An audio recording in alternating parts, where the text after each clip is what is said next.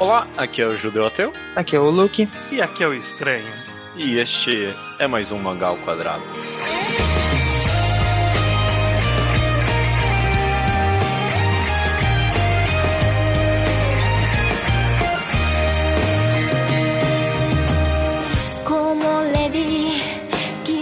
Maravilha, pessoal. Sejam bem-vindos ao Mangá ao Quadrado de número 253. Eu acho, tudo bem com vocês? Tudo, tudo. Tamo aí. Tá, passaram bem a semana até agora? Ah, sim. Hum, dentro do previsto. Maravilha. Agora vai melhorar, porque a gente tá aqui para gravar um quadro do Mangá ao Quadrado, sem adjetivos dessa vez, é... que é o Enquadrado, o quadro no qual a gente analisa um mangá por completo e com spoilers. Então já fica, já fica aqui o aviso que uhum. você que baixou o podcast que viu o título ali, que vai ser provavelmente só o título, vai ser só Yagakimi. Não vai ser Yagateki Nenaru? Não vai não. ser Bloom Into You? É, hum, ah, bom, agora vocês me pegaram. Eu, bom, não sei qual vai ser o título do podcast. então no final não tá tão certo assim. Não. É, é. Mas se você baixou e não leu o mangá, tchau, essencialmente, né? Mas é, a gente vai incentivar as pessoas, porque, assim, normalmente quando a gente faz um enquadrado, a gente tá indo no mangá que é um pouquinho conhecido aí, popular. E a Gakimi tá nessa categoria? Eu diria que sim. De popularidade? Bom, acho que sim. E bom, dentro do nicho de mangá Yuri, mais que qualquer outro mangá que eu consiga pensar ah, nesse momento. É uma, é uma boa pergunta se é, é, um título que a maioria das pessoas do mangá, do, do, público do mangá ao quadrado leram ou não. Eu acho tá, beleza, ó, antes dos spoilers, então, eu só dar uma, uma geral aqui, Luke, sobre o que, que é Yagakimi, e aí depois a gente vai explicar se a gente gostou ou não, dar uma, uhum. uma, uma imagem bem ampla. Uhum. Sobre o que, que é Yagakimi, primeiro. Yagakimi é um romance entre duas meninas que tem cada uma de sua forma ela tem um, elas têm uma relação muito complicada com o conceito de amor então tipo é. elas achavam que nunca iam conseguir se apaixonar por ninguém ou agem em prol disso sabe meio que ativamente mas esse é o grande conflito das personagens é, é. Eu, eu tô vendo aqui que esse, assim que eu pedi para você dar a, a, premissa da história, eu pensei, é, tem que ser com spoiler essa conversa mesmo, porque uhum. tipo, até explicar sobre o que a história é no final das contas, você acaba entregando um pouquinho mais do que você quer no final das contas. Sim, eu tentei fazer um. É muito difícil contar é. essa resumo. Mas eu acho que é basicamente mas isso, é, essa, esse é o conceito. É, não, mas é, você deu um bom resumo. É sobre duas meninas que possivelmente não estão numa relação complicada, né? Tipo, uhum. e, e, e, pelo menos num âmbito bem geral, a, a obra tem coisas bem grandes para falar sobre relacionamento, sobre amor e sobre uhum. até no próprio questão da sexualidade. Ali. Vamos dar só um geral antes de ir pra spoiler de vez. Vocês gostaram ou não de Yagakimi? Eu sei que estranho você leu pela primeira vez para esse podcast. Você tem a opinião mais é, nova aqui de todos. Você tipo, acabou gostando? Você recomenda? Uh, sim, eu recomendo. Eu não tenho bagagem para dizer como ele se posiciona no âmbito de Yuris. Uhum. Mas no âmbito uhum. de histórias de romance, ele tá num posicionamento que é no mínimo interessante. Ele tá com uma dinâmica diferente, difícil de se ver entre num, num, relacionamento entre personagens, independente de serem do mesmo gênero ou não. E eu acho que só por isso ele já já vale a leitura.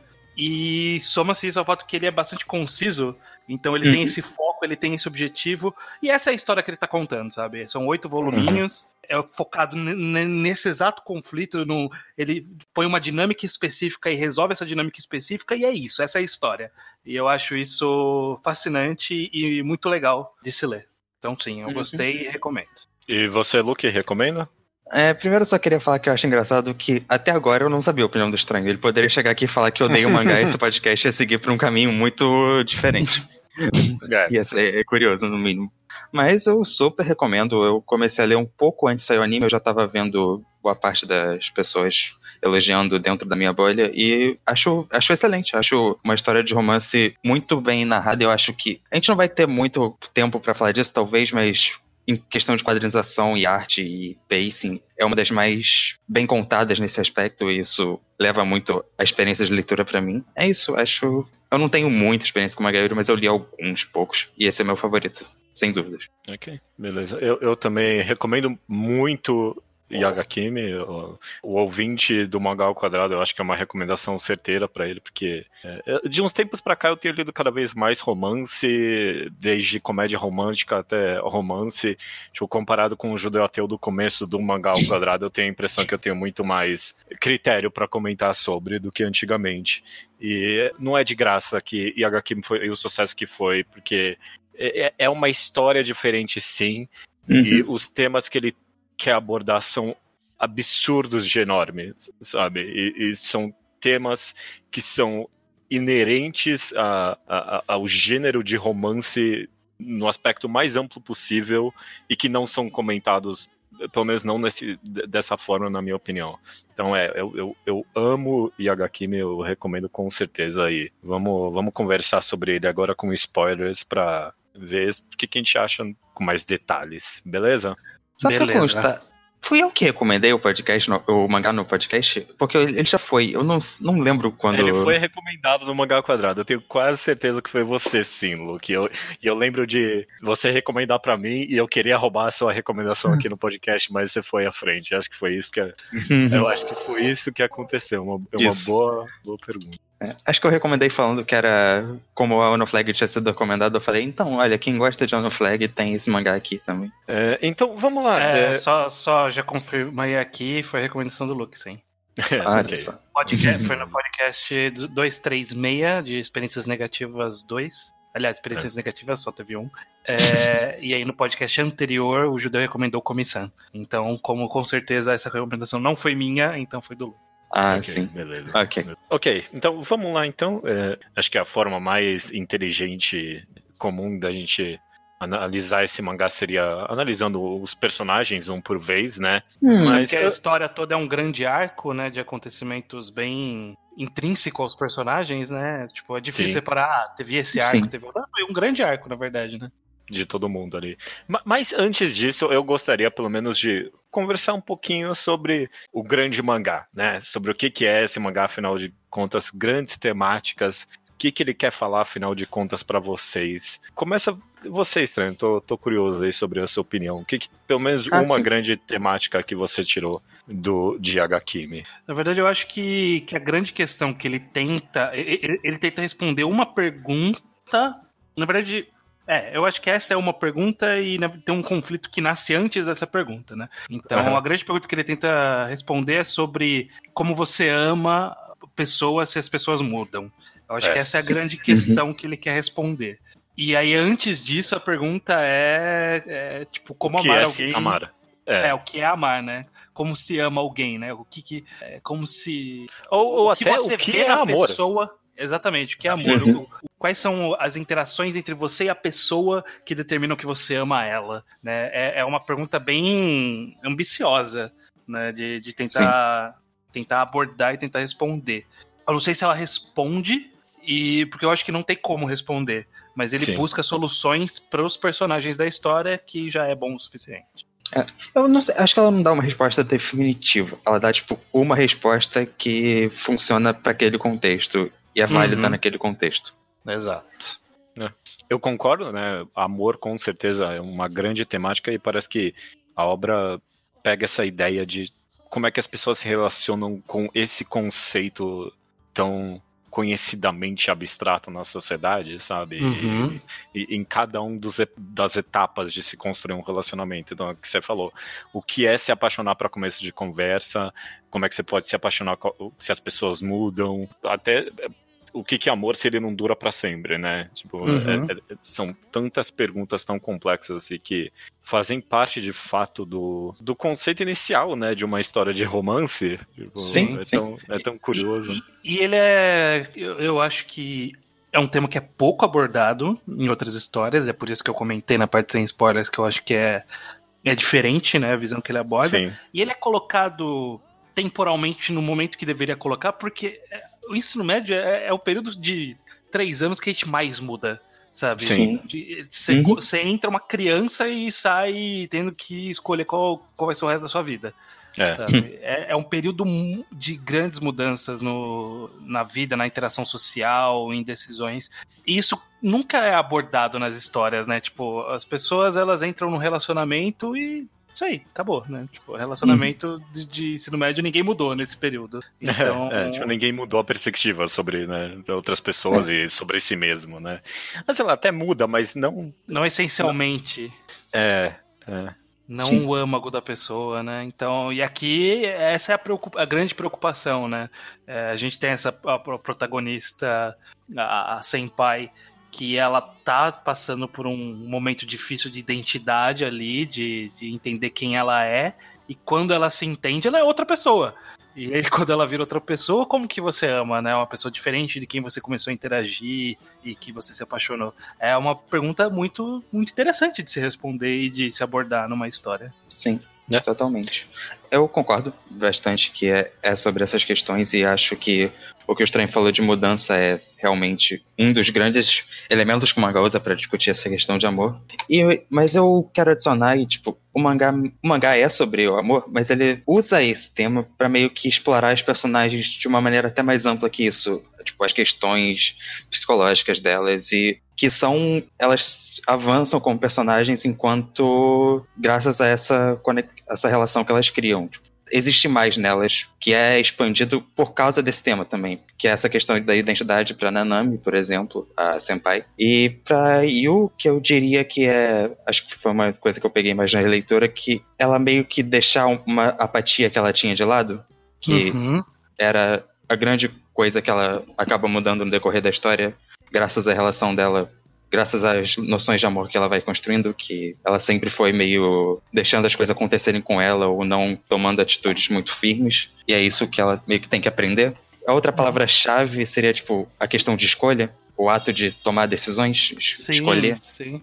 E, e talvez até escolher sim, mas também entender os sentimentos, porque é visto e é dito na história como apatia do lado dela em relação a a sentimentos, ao amor. É, tem toda aquela uhum. questão com o outro carinha do, do conselho lá estudantil que ele não, não consegue amar. Depois a gente provavelmente vai conversar dele. E aí ela Sim. acha que ela tá nessa mesma situação e em algum ponto ele fala: Não, você não tá, né? Você só é. não aceitou.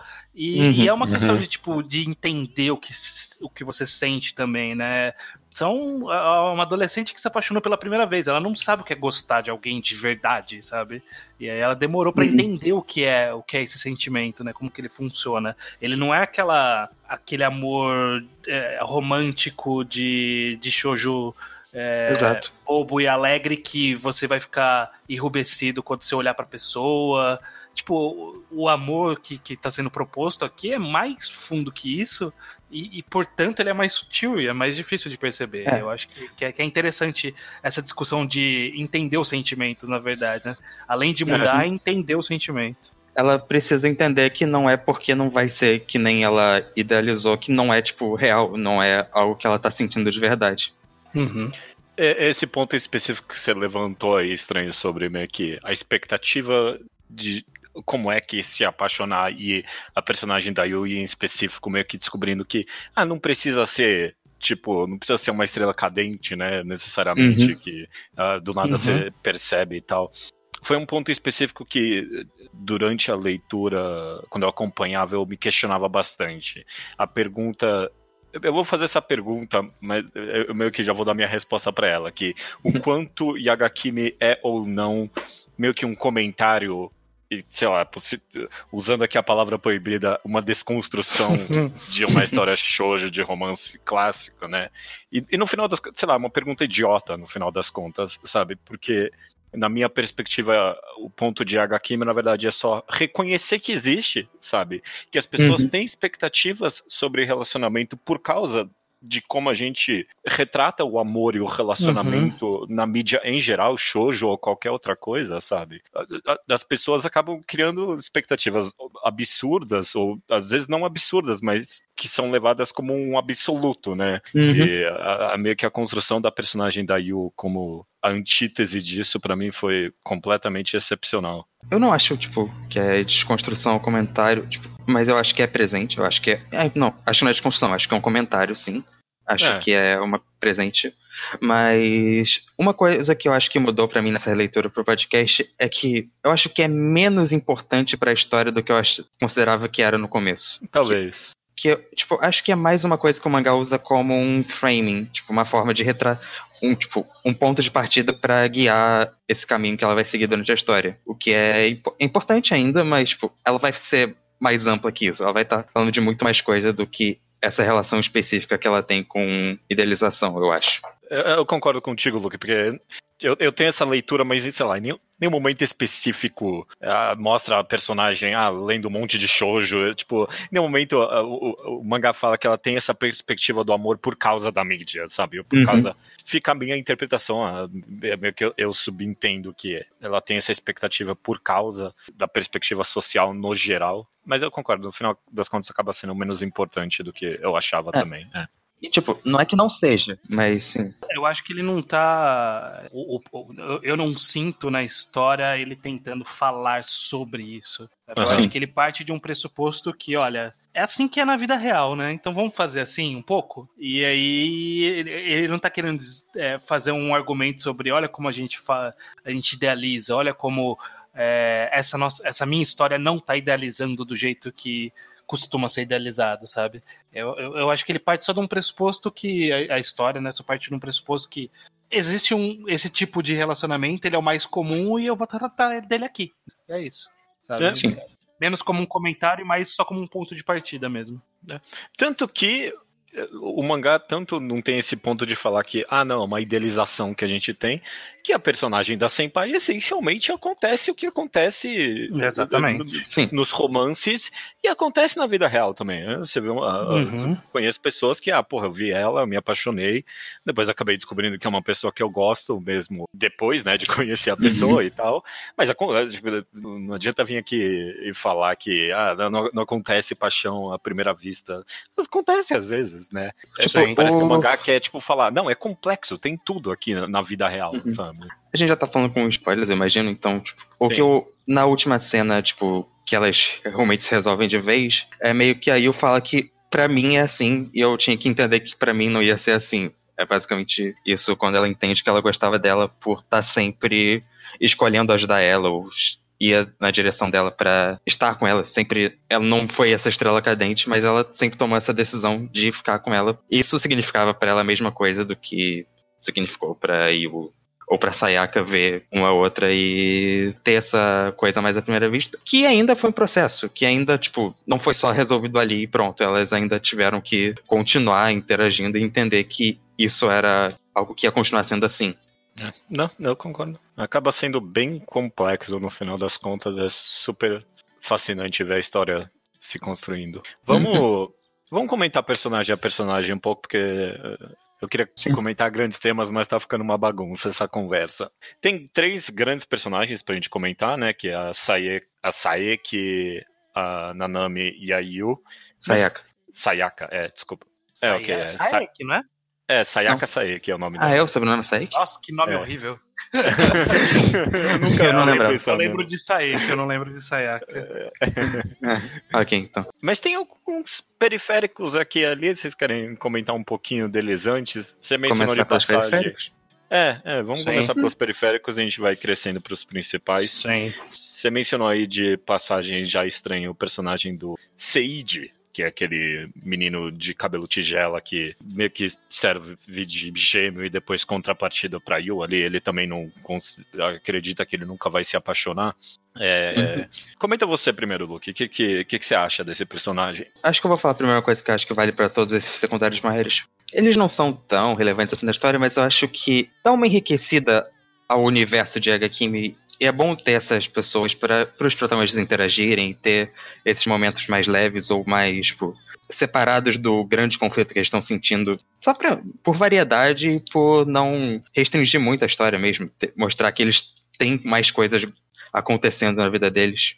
E acho que isso vale para todos. E mostrar, tipo, outras perspectivas também do que os personagens estão vendo, enfim.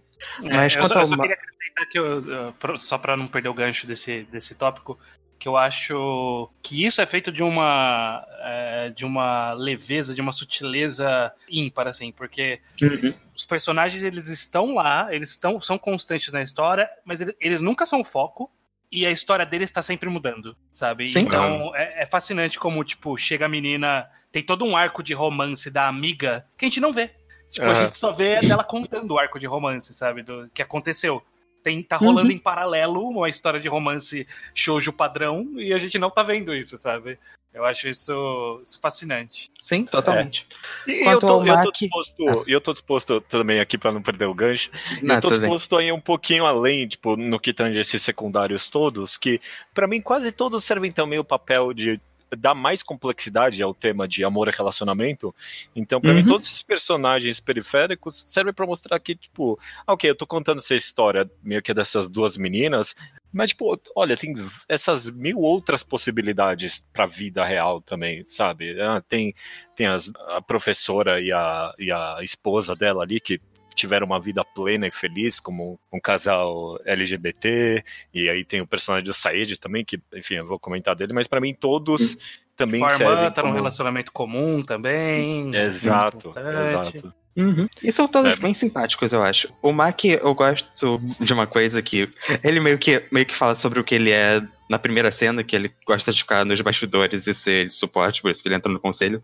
E você meio que vê ele fazendo isso durante a história, meio que querendo Sim. ver as histórias se desenvolvendo, que é o ponto dele. Não acho nada especial, acho divertido as cenas dele, gosto da interação que ele tem com a Yu, mas acho que a coisa mais importante que eu tenho para falar para ele é que eu aprecio muito esse mangá, meio que ter colocado de fato um personagem sexual de verdade. Porque meio que, querendo ou não, acho que se o mangá não tivesse isso, ele poderia passar uma mensagem meio negativa de que, ah, não, mas aí eu só, só achava que não ia conseguir mais ninguém porque não encontrou a pessoa certa e isso vale para todo mundo, de alguma forma. Então, ter um personagem que não vai ter isso, meio que confirma que não, pessoas assexuais existem, tipo, de verdade e não é só um problema psicológico da Yu. Entendeu? Não sei, não, não sei se ele é assexual, talvez seja. Ou o, o romântico, é, é, é então, romântico. Não sei, porque, é, enfim. Porque, porque não, se não me engano, assexuais podem entrar em relacionamento também. Conheço uhum, um pouco é. sobre assexuais. É, existe um termo umbrella que eu não lembro agora para as duas coisas, mas, enfim. É, é, a, minha, a, minha, leitura do personagem, e eu, eu meio que amei ele, ele é quase um self-insert meu ali, eu, eu li ele como uhum. aromântico, no sentido Isso, de tipo, uma pessoa, uma pessoa que lá, nunca vai se ver num relacionamento a longo prazo, alguma coisa assim. Eu, eu não acho que ele é, sei lá, desprovido de sentimento nem nada. Mas, tipo, sei lá, de, de qualquer jeito, qualquer, qualquer termo que a gente queira dar para ele, eu, eu achei ele essencial, do jeito que você descreveu ele ali, Luke. Que, tipo, muito dessa história é sobre de uma pessoa que se sente obrigada ou não sabe se tem que se sentir obrigada a, a amar, né? Tipo, a entrar uhum. num relacionamento. E a conclusão é que, ah, não, ela queria e ela tinha que entrar naquele relacionamento. E eu acho muito elegante do mangá de, tipo, botar um personagem que, ah, quer saber? Não, eu não, não quero, eu tô feliz aqui do jeito que eu tô, tá tudo bem para mim. Sim. Eu, ele, ele, não termina trágico, né? Tipo, é, quando ele ela dá um tchau para ele ali no campo de uhum. beisebol, ele fala: ah, quer saber, para mim provavelmente isso nunca vai rolar, mas eu tô. É, eu a última cena é assim. é um. Talvez fosse legal, mas eu tô bem assim. É, então, é, eu, eu, acho importante a retratação desse personagem nunca ser uma existência triste, né? Nunca é. é. Eu acho que, que isso é importantíssimo para provar esse ponto, justamente, né? De que não tá errado, sabe? Não é, não é obrigado a ter um relacionamento. Você pode ser tranquilo e não ter nada e ser feliz. Você é. ser feliz só com seus amigos, ser feliz só acompanhando as pessoas, ser feliz sem, sem, ter, nem ter um relacionamento. Uhum. É. é tão fascinante, porque, sei lá, é, é, eu tenho a impressão que eu mesmo já comentei tanto em podcast de que, tipo, histórias de romance, até histórias não de romance, tem essa obrigatoriedade de que, tipo, ah, quem não termina com alguém termina infeliz. A verdade é essa, sabe? Sim. E, e é. Tipo, só de colocar esse personagem tão periférico, tipo, aí que, ah, ele não terminou com ninguém ali, ele tá de boa. Eu fiquei muito feliz. Eu, ele é tipo, sei lá, ele é tão nada a ver ali no meio da história, mas eu gosto dele. É, é bom. É muito bom. Eu só queria fazer um comentário que aí é geral, mas envolve esse personagem em um dos aspectos. Que, como eu não tava. Eu nunca tinha lido, eu sabia mais ou menos por cima é, sobre o que, que era Yagakimi, sabia que era um Yuri. Eu sei que existem alguns. Eu, eu, li poucos, mas eu sei que existem alguns clichês de Yuri. E, e o mangá, ele. Ele mais de uma vez ele, ele finge que ele vai seguir o clichê. E aí me irrita muito. E aí logo em seguida ele fala: Não, não, era zoeira. Então, tipo, quando começa a história, uma das primeiras frases da, da Yu é: Ah, não, mas nós duas somos meninas, né? Não tem como. Aí logo em seguida, tipo, não, elas estão se pegando, e é, não tem nada a ver. Sim. Aí tem a cena que ele vê as duas se pegando.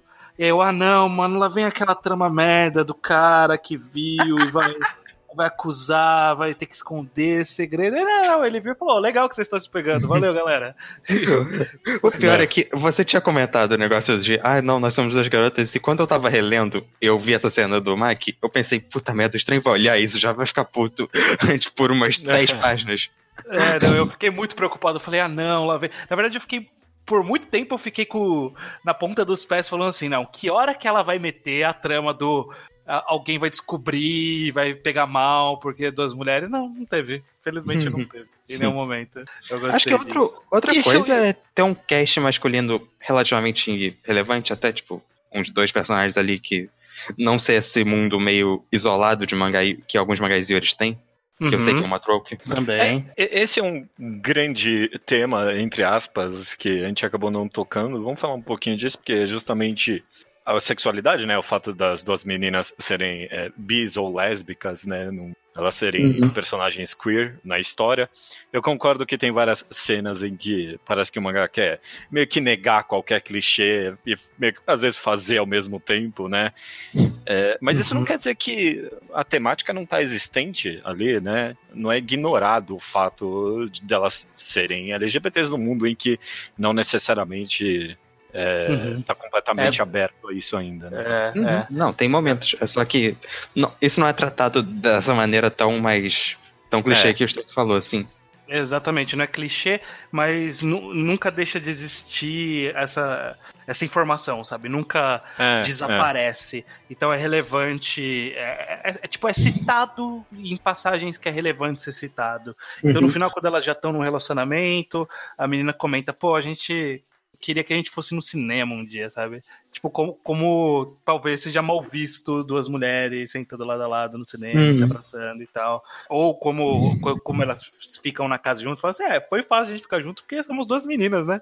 E aí Sim. ninguém desconfiou de nada, né? Aí eu falo, ainda ah, bem, né? Que nenhum de nós é, é, homem. É, pô, mas essa cena é tão boa. É, que Sim, ela, é, boa. Ela, é muito Sim. boa, porque meio que reconhece meio que o problema social, né? Tipo, a, a, os dois pais deixam as meninas ali sozinhas ela fala, porra, meu, parece que eu tô fazendo alguma coisa errada. E ela fala, não, que sorte é nossa, ué. E, tipo, o mangá meio que reconheceu o problema social, mas deu meio que um spin positivo para tudo, sabe? Uhum. Deu, deu, deu é. essa perspectiva de, ah, nossa, ok, mas ó, ó, ó, o lado bom disso aí. A grande coisa é que o mangá, tipo, ele não transforma isso num grande drama, porque acho que ia expandir demais o escopo da história, que já tava falando sobre várias coisas e era. Uhum. Não, não se confunde demais, mas ele não ignora que isso existe. A Yu fala com a irmã dela e ela, tipo, ela não, ela não confessa isso, mas a, a irmã percebe ela pensa com ela mesma: ah, então, meu, o pai deve reclamar um pouco, mas ele é um.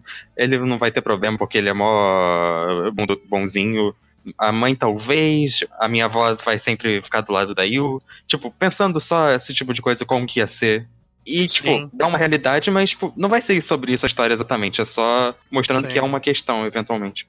Ou, ou, quando a Yu, em algum ponto lá também próximo do final, ela tá conversando com as amigas antigas dela. E aí ela fala, pô, será que algum dia eu vou poder contar, né, do relacionamento? E aí uhum. não tem esse drama, e aí quando tem o time skip ali do último capítulo, elas sabem que tá todo mundo no relacionamento tá tranquilo, sabe? Então, tipo, existiu esse drama em algum momento, ele foi algum problema em algum momento, mas em off não é relevante pra história que a gente tá contando aqui. Sim. É, que entra muito no que o Estranho falou no começo, que essa realmente é uma história bastante concisa em uhum. tratar essa, o que ela tá falando de mais importante para ela mesmo, assim. Sim. Inclusive, e aí já fazendo o gancho, talvez é um tema que é tratado não tão explicitamente, mas no subtexto da, perso da personagem da Sayaka Saeki, que uhum. tipo... Acho que a Sayaka acho que deve ter tipo o um momento mais claro do de brincando de eu não vou fazer esse clichê aqui, né? É, exatamente. Com a menina antiga.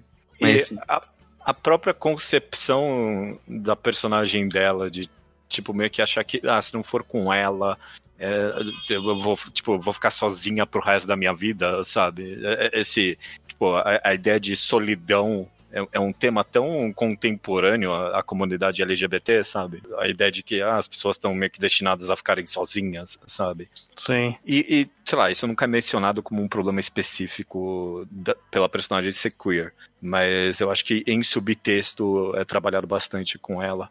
E até a conversa que ela acaba tendo com a professora. A professora hum. e, a, e a. A menina do bar. A menina do bar, exatamente. Acaba servindo justamente para aliviar essa. É o que você falou de subtexto, já que ela é a pessoa que mais tem essa questão interna, talvez, mais, mais uhum. retratada na história, é muito importante para ela e pro mangá que ela tem esse exemplo de um relacionamento lésbico saudável que deu certo Sim. de verdade, que elas estão vivendo juntas Sim. e tudo mais. O curioso é que ela, essa personagem ela precisava disso, né? Dessa, desse exemplo positivo, porque ela, ela é que tem um, um caso clássico de Yuri no passado dela, da menina que teve um relacionamento e depois veio no. Tipo, ah, não, mas era uma fase, né? Tipo, uhum, né? Sim. mudamos já, já passou dessa fase. Então, ela tem essa passagem rápida do clássico e aí precisou é, ser ressignificado né, na história. Eu acho que foi feito muito bem. Vamos comentar um pouquinho mais dela, então, porque. Já como a eu, próxima personagem, né? É. é. Os outros secundários não são, acho que, muito relevantes. Acho que o Mac talvez seja o mais. E a gente já falou dele. Hum, é. é.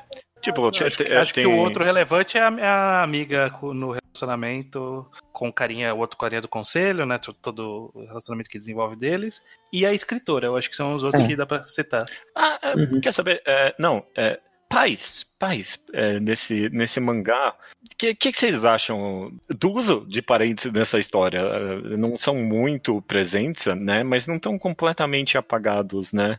É, é, um uso, é um uso cirúrgico ali, é um uso é. muito específico, direto tem alguma profundidade, né? Como, por exemplo, no caso dos pais da Nanami, quando vão fazer a apresentação, falando a gente tinha que ter falado com ela, né? é, precisava é, ter falado que ela não precisava estar fazendo isso, mas agora já foi. Então, então tipo, tem uma mínima profundidade ali, mas é, é um uso bem, bem prático, na verdade. Mais prático do que alguma construção muito profunda. Expandindo isso, eu acho que a irmã da Yu é uma personagem excelente no pouquinho que ela aparece. É Sim. É bem. Eu gosto bastante de todas as aparições dela. Super aliada. Quando ela uhum. notou que a menina estava interessada na irmã, mandou uma foto da menina dormindo. Essa, aquela página é tipo a, melhor página do mangá. A Nanami depois... um chiquinho na mesa é a melhor coisa do mundo. No, dos, nos últimos, últimos capítulos do mangá, aquela foto virou a capa do, do celular da Nanami. Uhum. E, em um outro momento aparece. E ela fala, acho que é no, acho que é no extrazinho de volume, tipo naquela ilustração, putz, eu queria muito fazer isso ser minha capa de celular e eu não tava, não posso. No final ela pediu. Olha aí. No final eles entraram no relacionamento e deu tudo certo. É, esse mangá tem um bom tom cômico no final das contas, não, né? Ele é muito bom nesses momentos leves. O que eu acho que, tipo, ajuda muito a história. É. Facilita você se importar com o personagem quando você vê que eles são mais do que o grande drama deles, sabe? Sim. Eles têm interações naturais e tudo mais. É, excelente ponto, que não é, tipo, não é pum-pum, em que, tipo, a cada segundo é, é, tipo, esse drama da vida deles, né? tipo, eles têm momentos em que, tipo, apesar do conflito interno, eles estão ali de brincadeira, né? E, e aí uhum. eu vivo provocando a, a senpai dela. É, tipo, é, tem Até dramas, porque, tipo, mas eles são vivos, né? Não é pum-pum, até porque eles estão com problemas sérios e, tipo, é, é tipo, respeitável que eles é um problema para eles, mas tipo, não vai acabar o mundo para aqueles personagens. É. Tipo, o, o, que acontece, sei lá, num mangá muito mais dramático é realmente mais sério. E aqui, tipo, é sério, mas, sabe, ainda é só uma coisa do relacionamento deles. Que eles precisam lidar e, tipo, não quero dizer que não é importante, mas não é o que vai monopolizar tudo que eles pensam. É, e também, lá, tem, tem, no mínimo algum nível de ciência que ah, o pessoal no ensino médio, sabe? Você lê até com essa ideia de que ah, é um momento de descoberta, são dramas pesados, mas todo mundo passa por isso em algum momento, né? Uhum. Falando agora então um pouquinho mais aprofundadamente do personagem da Sayaka, o que, que, que, você acabou achando dela, Luke? A Sayaka, eu acho, primeiro eu acho que eu posso dizer que eu gosto muito dela e ela talvez seja um dos melhores personagens de qualquer história que eu já vi pra função dela. Tipo, de ser a personagem ah. do Triângulo Amoroso que não vai estar junto, tipo. Sim. Que é muito fácil fazer essa personagem ser meio que um, uma bomba de conflito para complicar as coisas, sem dar muita atenção pro próprio drama dela, ou criar ela como personagem mais desenvolvido. E o mangá foge completamente disso. Ela desenvolve muito o personagem dela, cria esse subplot dela com a menina do bar e tudo mais. E dá, dá toda essa profundidade a ela. Ah, duas coisas. O mangá meio que explica e meio que transforma isso em uma temática. Por que, que foi a Yui e não foi ela? Porque a Sayaka acabou não chegando longe, deixando, acabando deixando a Nanami meio que agir daquele jeito dela e meio que perdeu o timing. É meio que isso, tipo, a Yu chegou primeiro para ajudar a Nanami do jeito que ela realmente precisava, enquanto ela acabou ficando meio mantendo as coisas como estavam e não tomando essa atitude no final das contas. Que acho que é o que o mangá mostra com uma grande distância. Mas no final, ela meio que. Ela meio que resolve o mangá quando ela tá naquela conversa com a Nanami no bar. No, no barco. E fala, uhum. tipo. Então, eu acho que amor é. Você. Não quer dizer que você não quer que a pessoa mude, mas quer dizer que você vai confiar que a pessoa que você se apaixonou vai continuar existindo, por exemplo. E, tipo, é basicamente é. isso, ela resolveu o mangá ali, é, naquela a, frase. A, é a certeza de que a pessoa pelo qual você se apaixonou vai, vai continuar fazendo você se apaixonar por ela, né? Você vai continuar uhum. amando a pessoa que ela vai se tornar. É. Eu acho Não, que é problema... meio essa conclusão final de todo mundo ali, né? Uhum. Essa é meio que a resposta que o mangá dá para esse dilema. Não sei se é a resposta acho... da vida, mas é a resposta que o mangá dá.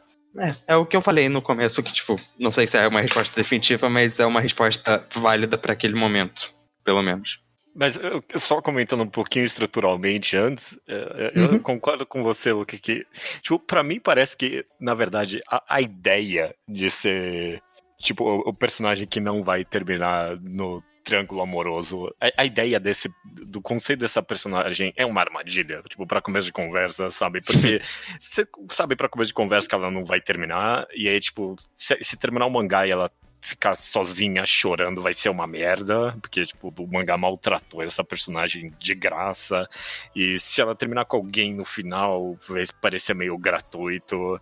Então, tipo, parece que não tem um jeito certo de, tipo, fazer o personagem, o, o terceiro do triângulo amoroso, né? Mas, não, é, eu concordo.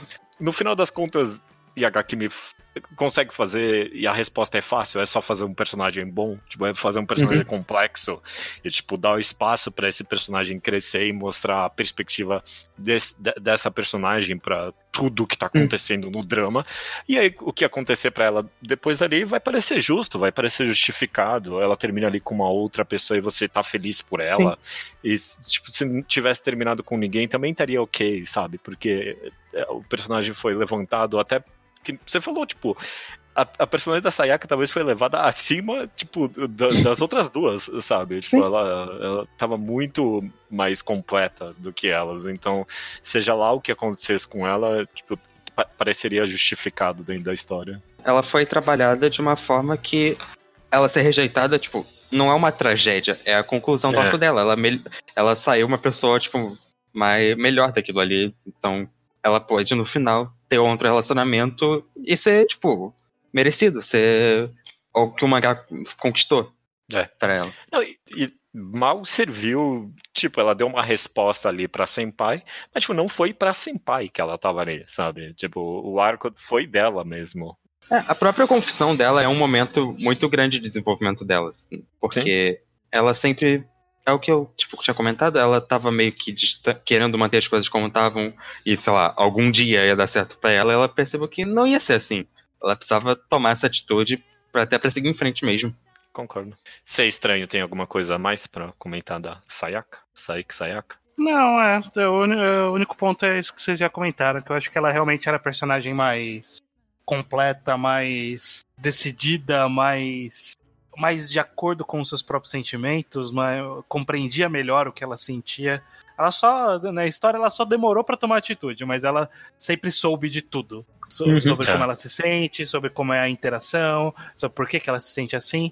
Ela era uma pessoa mais madura emocionalmente ali, ela também já tinha, era a única que tinha tido um outro relacionamento antes e tal. Era, acabava servindo como um contraponto interessante a essas duas personagens sem muita experiência amorosa. Então acho que ela funcionou bem para garantir a dinâmica da história rolando de uma forma mais natural. Indo então agora para as duas personagens principais desse desse mangá, vamos começar com vamos deixa eu começar perguntando aqui então, porque o estranho chamou a Senpai de protagonista no começo dessa discussão e eu pensei, na minha cabeça, a Yuki era a protagonista da história o tempo todo. Vamos, ah, vamos, vamos começar essa conversa aí. Quem, quem que vocês acham que é protagonista, quem é personagem principal? Why not eu diria both? que é, eu, bom, é, tipo, a resposta fácil é dizer que são as duas, mas se fosse para escolher uma, eu diria que é a Yu. Mas é que é mais porque o mangá começa com ela, né? É muito. É. É, é, guia muito o seu ponto de vista quando mangá, a primeira página do mangá é, é a Yu, tipo, deitada na cama. E não a é. Nanami. Eu tenho a impressão de que a maior parte da história é contada na perspectiva dela também, apesar de tudo. Uhum. Eu acho que não é na perspectiva dela, mas do ponto de vista dela. Mas a gente uhum. vê muito dos conflitos internos da Nanami também, com bastante Sim. frequência, né? A gente, a gente vê pensamentos das duas com muita frequência na história. Acho que uma coisa é. que muda é que no final acho que muda um pouco pra Nanami, visto que meio que ela que. Depois da confissão da Yu, o mangá meio que separa os dois e foca bem mais na Nanami antes de ter a conclusão, porque ela vai ter a viagem e tudo mais. Então, na reta final do mangá acaba sendo mais sobre ela, porque ela. Porque eu acho que o drama mais complexo, talvez seja dela, toda a questão de identidade que ela sente, seja o não mais importante pro mangá, mas o mais difícil de ser resolvido como uma, pra uma pessoa. Então, é bem mais específico, um pelo menos. É. é. Não, mas a resposta certa é as duas, tá certo. Então, vamos começar pela, pela Nanami, então, pela Senpai. Okay. É, a gente já comentou muito sobre ela enquanto a gente comentava todo o resto do mangá, das duas, na verdade, né? Mas tem alguma coisa a mais que você gostaria de acrescentar, Luke? Eu acho meio fascinante porque ela é uma personagem muito problemática, acho que vocês concordam com isso, né? Tipo, em questão de. Não problemática, de questões sociais, é tipo. É uma personagem que. Você vê que ela. Quando ela tá falando com a Yu o que ela sente e as razões, você vê que. O que, que essa menina tá falando? Essa menina aí precisa é. de um psicólogo, urgente. É, sim, sim, sim. Quando ela fala que, ah, sei lá, se você tá dizendo que me ama, quer dizer que você tá querendo que eu continue do jeito que eu sou pra sempre? Não, calma, não é, não é assim. Relaxa, menina. Não, só o começo do mangá que é meio que ela falando, é, não, eu tô me apaixonando por você, mas não quero que você muito nunca se apaixone por mim. Tipo, é. parece, sei lá, um texto saído de uma novel mesmo, sabe? É, uhum. É, bem... é, ela, ela, tem gra graves problemas de identidade, né? Eu acho que esse uhum. acaba sendo todo, todo o dilema da história. Tanto ela querendo ser a irmã e ela. Eu, eu gosto como a história não, não fica fingindo que não é isso sabe? Tipo, não, é, é, mais complexo que isso. Não, não, é literalmente isso e ela sabe que é isso, ela fala que é literalmente isso. Eu quero ser a minha irmã. É exatamente, ela fala isso com, com todas as palavras, né? Ou, ou pelo menos eu quero fazer o que a minha irmã não fez e uhum. ocupar o espaço que ela deixou. Então, e aí tendo esse conflito, ela tem o segundo conflito que é como eu não tenho identidade, eu não tenho forma, ninguém, eu não tenho uma personalidade específica, eu não tenho uma identidade própria, como as pessoas vão gostar de mim, né? E aí, como eu vou garantir que alguém vai continuar gostando de mim, sendo que eu não tenho, né? Eu não tenho nada, uhum. eu não uhum. tenho nada a oferecer. É, as pessoas estão me prendendo a ser essa pessoa aqui por gostarem de mim, sendo que essa pessoa aqui não sou eu. Ou, ou, até indo além, né? Depois disso, ainda mais, tipo, como é que alguém pode gostar de mim se eu não gosto de mim, né? Tipo, uhum. Eu, eu odeio eu essa pessoa. Como é que eu posso amar alguém que ama a pessoa que eu odeio, né? É, é acho que essa é uma das cenas mais impactantes do mangá inteiro, pelo, Sim. pelo menos. Até Sim. porque vem a cena da Yu depois, que acho que a gente pode falar quando for a vez dela, mas.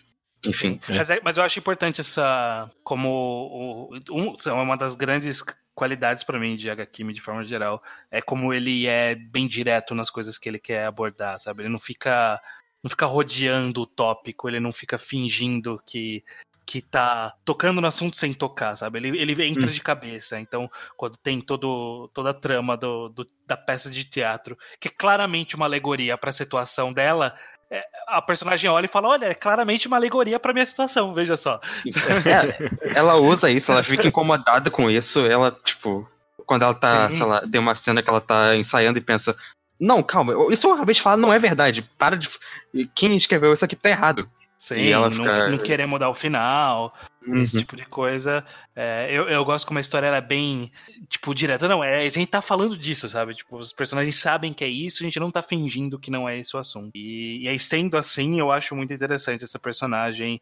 Como esse conflito, ele é um ele é um conflito válido para a história, assim, não sei o quão comum é pessoas tentando é, ser o, o, irmão especificamente, mas a, a, busca por uma identidade é um conflito bastante adolescente, bastante comum, que é interessante abordar essa busca de identidade dentro de um contexto de relacionamento, sabe? De, de uhum. como, como, é você. Você buscar identidade já é uma situação complicada. Você buscar identidade enquanto tá tentando entender seus sentimentos por outra pessoa e os sentimentos da pessoa por você é, é, é um momento confuso da vida da, da pessoa e o mangá trata isso muito bem. Sim. Até porque, tipo, talvez não seja muito normal mesmo a Nana me falar que gosta da Yu porque ela é a pessoa que nunca ia conseguir gostar dela e por isso ela chama atenção. Mas, tipo, o mangá não fala que é normal. O mangá trata isso como um problema que ela tem que resolver mesmo. O mangá não fala como se fosse uma coisa natural que todo mundo passa. E acho que é importante mostrar assim. É. Eu uhum. concordo no sentido de que muitos dos conflitos da, da Senpai parece que são muito específicos dela e a história, né? Principalmente esse drama de identidade tão específico, ao mesmo tempo que eh, eu acho bem abrangente essa cena aí que a gente estava comentando aí, Lu, que você falou que é uma das melhores suas cenas favoritas do mangá e a mim também, em que ela fala que como é que alguém pode amar alguém que eu odeio, que é eu mesmo no caso. É, eu acho tão relevante ao relacionamento até a vida adulta, mais do que adolescente, sabe? Essa questão de que é difícil amar alguém se você não ama a si mesmo, sabe? Tipo, é, é uhum. difícil. Inclusive, né, muita, muita gente busca encher esse buraco com relacionamento e às vezes dá certo, às vezes não é. A, a vida real é complexa demais para dar regras definitivas, mas eu li essa cena e eu, eu, eu tirei essa mensagem para a vida real, sabe? Tipo, não essa mensagem, mas tipo esse conflito como algo da vida real mesmo, tipo, sobre a dificuldade de entrar em relacionamento se você não não tá pronto consigo mesmo. Eu, eu acho bem, é, uhum. bem abrangente ao mesmo tempo que é bem específico. Não, eu não discordo, não. Acho é realmente um, uma, tema, uma temática que pode ser muito usada para tipo, nossa vida, ou como relacionamento em geral mesmo. É só que ela, como personagem, de fato, tem problemas específicos que, claro, que é as, os resultados podem ser mais abrangentes, mas o que o ponto é que o mangá não tenta fingir que algumas coisas que não são realmente normais, que são problemas ah, bem. Sim. E acho que é válido isso. Sim. O mangá não fala, calma, essa pessoa aqui tem que resolver isso e não, não uma coisa normal, é algo que ela realmente tem que pensar a respeito. Inclusive, eu queria acrescentar que eu adoro como o mangá nunca mostra a irmã. Uhum. Porque uhum. acaba sendo uma dinâmica interessante, porque justamente a gente, tal qual a Yu, conhece ela e não conhece a irmã. Então é interessante nunca mergulhar nisso. Acho, acho bem interessante. Eu gosto é, muito quando o mangá mostra que a irmã também não era a pessoa perfeita que a Nanami achava que era. Sim. Sim. E como elas nem, nem eram parecidas, né? Quando ela vai uhum. na casa e pega a foto e fala assim: ah, ela parece seu pai e você parece sua mãe. Isso, nossa, é, esse momento é tão. É um detalhezinho tão bom do último capítulo. Realmente. Sim, por, por, porque fica com essa impressão de que ah, ela é só uma nova versão da irmã. Mas não, são diferentes, sabe? Uhum. Sempre foram diferentes. Acho, Mas aprecio bastante o desenvolvimento dela no decorrer do mangá. E é, bom, é bom que o mangá, você vê que o mangá é uma coisa bem estruturada que ela acaba ganhando essa nova coisa para ela mesma, para ela sentir que é ela mesma, que é a peça. Ela consegue descobrir a atuação como algo que ela quer fazer e tudo mais. E meio que depois da Yu ter dado todos esses empurrõezinhos para que isso possa acontecer. Uhum. Foi como elas se ajudaram nesse aspecto. É, eu, eu, gosto como todo esse conflito de identidade dela, que permeia a história inteira, do começo ao fim, é, a resposta não é simples, porque o, o, problema não é, não é simples, né? É uma situação complexa e exige, na verdade, múltiplas respostas, múltiplas conclusões, e essas conclusões, elas nascem da personagem, nasce de dos outros personagens falando com ela, nasce da situação em que ela tá, sabe? Então, tipo, é como é a vida real, sabe? Não, não vem uma pessoa e fala uma coisa e muda a sua vida. Não, as, é, tipo, a pessoa fala alguma coisa e influencia a parte. Outra parte é você mesmo refletindo, outra parte são as circunstâncias da sua vida. Então, é, é muito interessante como todas as conclusões elas partem de um grande contexto amplo, não é um, não tem uma conversa que vira a chave, sabe? É, é muito mais complexo que é, eu, eu, eu concordo. Concordo perfeitamente. Sim. Concordo. E, e, isso até é um conflito bem específico dela e eu meio que amo como, fazendo gancho aqui agora de novo, se mescla tão profundamente com o drama da Yu, né? que no conflito dessa personagem mudando de personalidade entra a pergunta grande do mangá que é como amar alguém que vai mudar, né? Uhum. E, se a Senpai tá procurando uma identidade nova, como é que entra a Yu nessa equação, né? Tipo, hum, é. como é que você vai amar alguém que tá. que você tá ajudando a mudar, inclusive, né? Tipo, o, quão absurdo é essa ideia. É, é um uhum. conflito bem de, diferente do, do de, de, conflitos de mangás de romance, por isso que eu acho um dos aspectos bem mais, mais legais é justamente isso, né? De tratar de uma forma diferente. E também não é uma resposta de, de solução simples, né? Não é uma virada de chave também aqui, né? É, um, é uma construção muito mais longa, porque ela ainda tem o, o conflito, tipo, ela tá mudando. Eu, eu não sei nem se eu gosto da pessoa, tipo, você vai ser minha amiga ainda, essa pessoa que tá mudando, e eu uhum. tenho que uhum. saber se eu vou amar essa pessoa ainda. E é, é, eu, eu não sei nem se eu amo essa pessoa de agora, eu vou saber se eu vou amar a próxima, sabe? É meio de, é bem difícil, né? Essa, esse dilema, né? De saber. Na, na verdade, eu acho que isso de amar que tá mudando é um grande conflito, mas o da Yu especificamente é o grande conflito de como que eu sei que eu tô amando essa pessoa, sabe? É, Independente é, de, ser, de ser a original ou a nova, eu não sei se eu tô amando essa pessoa, sabe?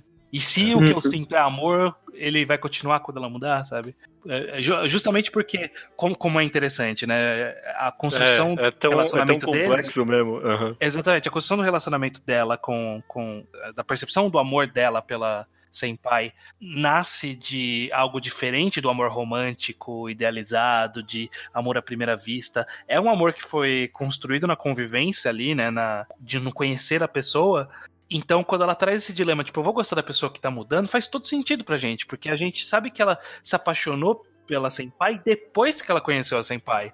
E não como um amor à primeira vista. Ela não se apaixonou pela aparência, ela não se apaixonou pela postura, ela se apaixonou pela personalidade, né? Pela, uhum. pela aquela pessoa quem ela era por dentro, né? Mesmo que fosse uma pessoa totalmente quebrada por dentro. é, então, então é um conflito que, que surge do próprio desenrolar da história. Eu acho isso que é, amarra tudo muito nesse grande arco, né? Como tudo, todos os conflitos de todos os arcos, tudo um puxa o outro, né? É, é. Totalmente. É, não. É, eu acho que, em questão de roteiro, é uma história que soube se conectar muito bem em todos esses aspectos. Até por. Uhum. Acho que é uma ideia muito boa usar essa peça, por exemplo, como esse fio condutor da história. Que meio que. Aí depois que o, ela termina, meio que o clímax do mangá e resolver. Porque a peça é meio que o que muda a Nanami de vez, tipo, é o que. E aí o que, é o que leva à confusão. Uhum. Então, depois é isso que elas têm que resolver. Usar isso como esse ponto-chave da história facilita muito ela estruturalmente. Ela deixa a coisa muito organizada mesmo. Sim. Eu, eu tô meio que pensando aqui que essa temática central do mangá de perguntar como amar alguém que vai mudar é pouco trabalhada em história de romance no geral. Meio que porque. Uhum. Tipo, é, é uma pergunta que a, a, gente se faz pouco na vida real, na verdade, tipo, para começo uhum. de conversa, sabe? Normalmente quando você entra num relacionamento, você entra nele, você nunca percebe a pessoa mudando, né? As pessoas uhum. nunca mudam de um dia para o outro, nunca tem uma realização de identidade, ou raramente, pelo menos, né? Tipo, nunca é de uma hora para outra, é sempre aos poucos, e quando você percebe já é uma outra pessoa, e às vezes você ama ela e às vezes não, né? Tipo, é, que geralmente é. É, é. isso mesmo. Às vezes você vai terminar com ela porque ela mudou tanto que você não. Ou você mudou tanto que vocês não estão mais juntos daquela forma que era antes. Sim. É. é, é mas, tipo, é, é, essa resposta óbvia, mas é, uhum. é, meio que fascinante que acho que no dia, tipo, na nossa vida real, raramente a gente racionaliza isso, né? Tipo, Sim, a ideia exato. de que as pessoas mudam de fato num relacionamento e, e é ok ou não. E de qualquer um dos lados, né? Se você se apaixonar de novo por essa pessoa, tudo bem, se não, é, tipo, é consequência da vida também, né? Tipo, é, é mais que dizer ok ou não, é parte do, é parte do que vai acontecer, sabe? É, exato. É. Sim. É, é uhum. Na vida real, a gente sempre, sempre que a gente vai entrar no relacionamento, a gente sempre assume que, sei lá, principalmente se chega uma idade aí, a gente sempre assume que é pra sempre, né? É tipo, é, sei lá, meio difícil, né? É, é, é tipo, a pessoa não pode, pode não pensar muito, mas acho que instintivamente ela tá pensando o que a Sayaka falou, né? Tá confiando que vai continuar sendo a pessoa que eu me apaixonei, mesmo que mude em alguns aspectos. O que é. fez eu me apaixonar por ela vai continuar existindo. É. Sim. Uh, acaba, acaba sendo. Acaba, acaba, abordando tipo, uns temas que são bem relevantes para a vida real mesmo, eu acho, assim. Sim. Uhum. É, isso que você comentou sobre não abordar muito essa fase de mudança, né, de redescoberta do amor, realmente é verdade. A gente vê bastante retratação de como essa mudança resulta no fim de um relacionamento, né? Até uma história bem comum de é. de relacionamento, uhum. pessoas, sei lá, mudam e isso pode resultar no. Tipo, agora não, não, não se amam mais, não são mais essas mesmas pessoas. Eu consigo pensar naquele filme recente do, da Scarlett Johansson com o Adam Driver. A Marriage ah, aquele Story, Marriage Story. Que é nessa pegada. Eu tô tentando puxar da memória, tipo, outras histórias que sejam numa pegada similar. O único que eu consigo pensar é depois da, depois da meia-noite do, da trilogia, né? Do Depois do Amanhecer, depois do uhum. Pôr do Sol, e aí depois da meia-noite, que é o terceiro, que é meio que eles tentando é, ressignificar o relacionamento depois de 10 anos, sabe? E Sim. É, é interessante. É difícil ter, mas é interessante quando acontece. E aqui acaba sendo um escopo bem menor, né? Porque tá, claro, é. só uhum, adolescentes. Claro. Mas o, o, capítulo final ele ainda dá uma ressignificada também a longo prazo, né? Tipo, co como essa perspectiva de um relacionamento se desenvolve a longo prazo, né? Foi isso que o último capítulo quis responder. E eu achei que foi bem competente a forma como ele fez. Uhum. Eu gosto que o último capítulo usa uma metáfora, tipo, visual, e até no título mesmo, essa viagem de barco que elas estão seguindo, sabe? Aquele passado lá confuso ficou para trás e, tipo, as coisas estão continuando acontecendo. Elas estão elas estão progredindo na vida delas e elas ainda estão juntas porque é um, é um processo. Vai, vai sempre meio que ser um processo. É. Exatamente. E é uma, é uma visão tão realista que é tão difícil é. de ver, sabe? Uhum. De, porque abordar esse assunto já é difícil, e abordar isso com uma postura tão realista, tão até positiva, né? Porque o caminho comum, como a gente falou, seria partir para um, por um negacionismo, partir para um. É, as pessoas mudam e aí você tem que seguir sem elas, sabe?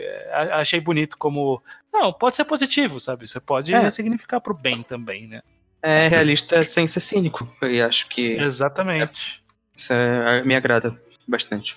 É, é, não, porque, eu, eu, sei lá, eu, eu acho que eu tava num mindset muito mais cínico quando eu li esse último capítulo, quando saiu logo de cara. Eu pensei que. Eu, eu falei na época que eu queria um final mais a la Solanin, tipo, de que ah, o futuro tá aí, vai saber, né? Tipo, ah, vai saber o que vai dar tem pra vida, né? E tipo, Yagaki me oferece uma resposta muito mais Tipo, não, não é que um tá certo ou tá errado, meu ponto não é esse, mas é, é que o final de HQ não é Solanin porque, tipo, elas estão bem felizes pro futuro que tá prestes a vir. Tipo, elas não uhum. sabem exatamente o que vai ser, mas elas estão bem empolgadas para ele, sabe? Tipo, Solanin não é 100% cínico, não é esse meu ponto aqui.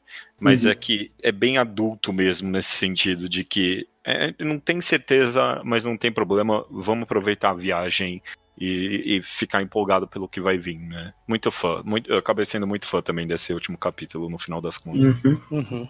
Eu achei um, um, de um otimismo raro de se ver em histórias. achei, achei, achei bem legal, sabe? É, porque, tipo, ah. quantas, quantas histórias de romance terminam no, tipo, ah, vai saber, mas, tipo, ainda mais do que isso, ah, vai saber positivo, sabe? Tipo, Sim. é muito específico, sabe, a, a história.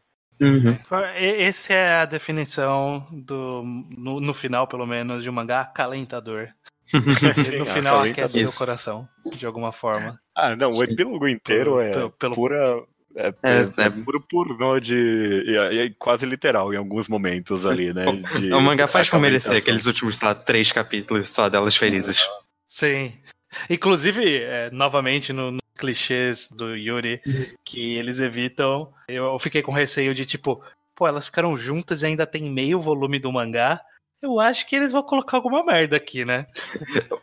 não, é só elas felizes de outras formas. Uhum.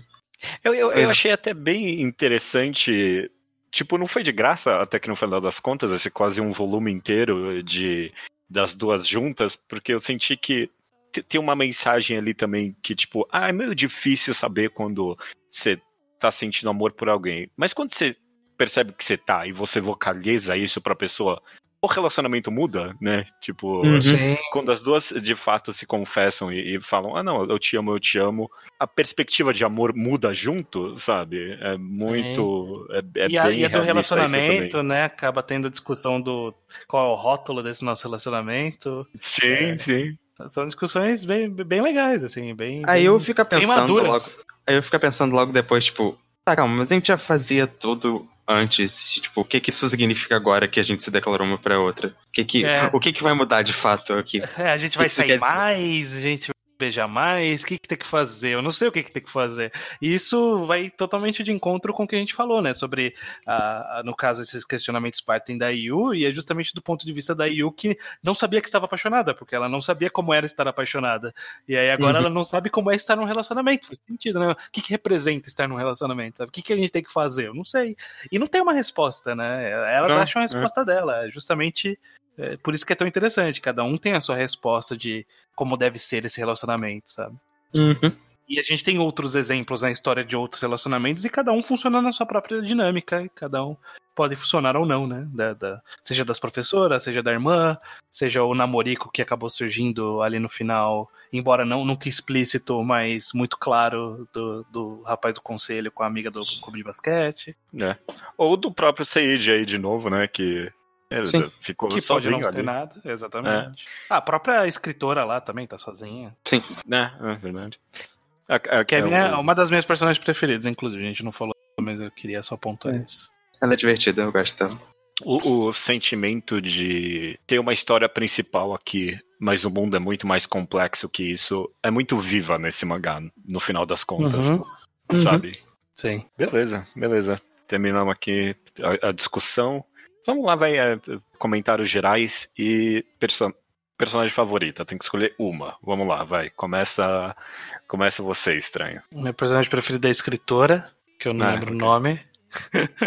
Vou ficar com ela. Eu, eu, eu, gosto como ela tem poucas interações, mas ela é muito assertiva na sua personalidade. Ela tem uma mini, um mini arco ali de, de ela. Tipo, eu tava esperando me apaixonar uhum. pelo escritor, sabe? por que, que eu tô fazendo isso, sabe? Não, foda-se, não vou, não é isso que eu quero, eu vou, eu vou fazer acontecer só de raiva. Adoro é, ela. É uma boa personagem. Mas de forma geral é o que eu comentei. Eu, eu, eu gosto como Yagakimi ele é um, um respiro diferente num tema que é. Num, num, gênero que é tão comum de, de mangás de forma geral, né? Então eu vou pegar um gênero de romance aqui vamos dar um respiro diferente, vamos, vamos pôr o prisma de um lado diferente. E isso já, já seria interessante por si só, colocar isso como num relacionamento entre pessoas do mesmo gênero torna isso até mais relevante, porque tem uma outra camada, mas ao mesmo tempo essa camada poderia ser desprezada. Se, se a gente daqui até, sei lá, daqui a 15 anos a gente está num mundo em que o relacionamento entre pessoas do mesmo gênero é visto com naturalidade no mundo inteiro. E a Gakimi ainda vai ser uma história relevante. Porque, tipo, o foco não, não é os percalços do, do tipo de relacionamento que ele está representando. Sim. E por ser uma história tão, tão ampla, tão tão ampla não, na verdade, né? Tão específica, mas de um assunto tão tão universal e ter feito de uma forma tão tão honesta, tão positiva, tão gostosa de ler. É uma história a gente acabou não falando tanto sobre quadrinização, sobre ritmo, mas é uma leitura muito gostosa. É, uhum, muito, muito, fácil. É muito fácil. As conversas é. são muito naturais. É, é difícil você ter é, histórias em que os personagens em algum momento param para conversar sobre sentimentos, sobre como eles se sentem, e isso não cair muito ou pro enfadonho ou pro pretencioso. E ele não cai em nenhum momento, sabe? Essas conversas são sempre muito naturais, são falas que nunca parecem a autora tentando propor uma. Ah, eu quero fazer aqui o meu ensaio sobre o que é amor. Não, nunca. É sobre. Excelente são ponto. Os, são os personagens uhum. falando aquilo, sabe? É muito natural.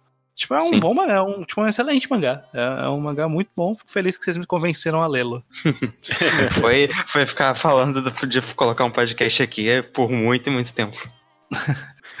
é, Luke, personagem favorito, favorita e opiniões gerais. Bom, eu vou aproveitar isso até para comentar umas coisas que eu não pude comentar mais cedo, porque minha personagem favorita é Yu. eu adoro ela enquanto protagonista até com ponto de vista durante mais tempo, mesmo fora dessas das questões mais temáticas da história, ela nos momentos leves ela é muito divertida, adoro ela tipo sendo mais brincalhona ou teasing com as outras personagens. Ela, tipo, sei lá, olhando na livraria, vendo o que as outras pessoas compram, por exemplo, ela, ela rindo. Sei lá, ela é uma personagem super divertida.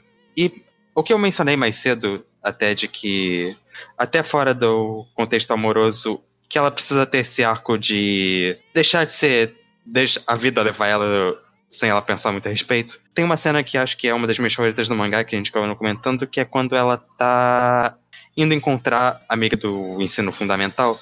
Tipo, ela fala. Ah, então, quando você era do clube de softball, você, tipo, foi lá para me ajudar, mas você meio que não se importava com nada, você não ficava triste se a gente perdia ou feliz se a gente ganhava. E eu fico feliz que você agora tá se importando com alguma coisa. E, tipo, é meio que essa, isso que ela tá passando no mangá. Ela tá se, começando a se importar com as coisas. Que é, a Nanami acaba incentivando essa mudança nela, pouco a pouco. Então tem uma cena no, lá perto da peça que a Nanami tá meio, tipo, num dos momentos mais problemáticos mentalmente dela, que ela pede pra Yu, beija, pede pra beijar Yu, e aí o meio que fala que não. Essa é meio que uhum. a primeira vez que ela fala não. E ela dá um discurso para ela de que ela é ela mesma, que ela tem que todo mundo em volta dela gosta da Nanami e quer que não se importa dela imitar irmão ou coisa do tipo. E acho que esse é um momento muito chave para mostrar esse desenvolvimento dela que a Yu causou. Então, é basicamente um arco de personagem muito bom em quase todo aspecto. Uma personagem que eu gosto muito tanto de ver cada diálogo levinho ou cada momento mais sério. Aprecio muito. E o que o Estranho falou de quadrinização, eu só quero reforçar isso também. Acho que é muito bom, sei lá, colocar um foco em cada expressão, nos detalhes, manter cada quadrinho no tempo certo, sem correr muito ou sem forçar uma coisa mais movimentada. Tem, tem essa noção de pacing mais, tipo, página a página que eu acho impressionante mesmo lendo. É uma leitura muito fácil. E eu uhum. aprecio muito o mangá e acompanhei ele por meio que uns. Acho que o último volume inteiro eu li acompanhando, um pouco mais que isso, e foi uma experiência muito boa ler tudo de novo aqui continuo gostando tanto quanto eu gostava antes. Maravilha. E você, Judeu? Qual é a sua opinião geral e sua personagem preferida? Meu personagem favorito é, é, é quase é quase mancado, mas é, é, o Sage no final das contas, assim. Eu meio que amo ele, eu, eu amo a existência desse personagem, algo que eu nunca vi numa história de romance, tipo, é isso de fato, sabe? É, apesar da história nunca ser tão explícita na a romanticidade dele, eu acho que tá bem colocado ali. É, não precisa de rótulo nem nada. É um personagem ali que ficou sozinho e tá feliz com isso. Eu, eu completamente amo essa ideia. E opiniões gerais, é, eu queria reforçar, claro, de, mais uma vez aqui a respeito da, do quão fácil foi reler esse mangá. Eu reli ele num dia eu não pulei uma página. Foi muito gostoso de ler esse mangá de novo. E eu provavelmente vou reler ele é, se sair no Brasil. Não, não saiu o Yagakimi no Brasil, ou saiu? não, não saiu. Deveria. Saiu, okay. Deveria sair. Mas vai sair eventualmente essa história relevante demais. E você comentou isso, estranho, e eu já fui comentado tudo, então eu só queria reforçar alguns pontos. é, que a, a questão é, queer desse mangá, a questão das duas meninas serem é, personagens LGBT, não é irrelevante para a história, mas ela não é exclu não exclui nenhum outro tipo de sexualidade ou gênero, sabe? Eu acho que qualquer Sim. pessoa consegue se inserir nessa história e é por isso que ela conversa tão forte com todo mundo, sabe? Uhum. É, se a, a, essa história perderia algumas coisas, sabe? Se fosse um casal hétero, é, obviamente, sabe? Uhum. Mas é, ela poderia ser contada dessa forma também, na minha opinião. Isso, isso uhum. não é um demérito do mangá, é, é é, o quão bom ele fez essa história e ao mesmo tempo conseguiu colocar essa questão da sexualidade das duas como algo relevante na história ao mesmo tempo. É de uma nuance absurda, é tipo, é, é, é cirúrgico, é, é muito bom mesmo. E é o que você falou, essa história vai viver rica por muito tempo. É um assunto universal que diz, diz respeito a, tipo, a, a essência humana, sabe? A gente diz aqui é, tão, tão cheio de pretensiosidade sobre ah, qual é, a arte é o que procura analisar a essência humana e tipo, Yagakimi sem dúvida alguma faz isso com muita complexidade, muita complexidade mesmo. Então é, todo mundo aqui amou Yagakimi, foi muito gostoso de reler uhum. essa história uhum. maravilhosa. Maravilha. Muito curioso para saber se a gente tem muito que leu Yagakimi ou não, ou se foi ler só pela nossa comecinho da introdução ali. É, Bom, é. Se, a gente, se, a gente, não tem muito público que leu, esse podcast Agora aqui tá servindo ter. como reforço para fazer as pessoas lerem. As pessoas é. vão ver lá no feed esse nome e vão falar, porra, eu vou ter que ler agora isso aí porque eles falaram e vai ter uma boa jornada. Ótimo. Eu ainda tenho que decidir qual vai ser o título. Eu, eu, a minha vontade é de colocar Yagakimi no só. No... Ah, não, normalmente enquadrado eu, te, eu, eu costumo tipo, pegar a tipografia oficial. Do, do oficial. E aí tem o Blue é e o americano. Oficial americano ou oficial tipo japonês? O oficial que tiver mais fácil de eu recortar, mas acho que se eu quiser eu vou ter que procurar tipografia, porque é uma letra minha do todo detalhada. Acho que vai ser que deve ter que ser o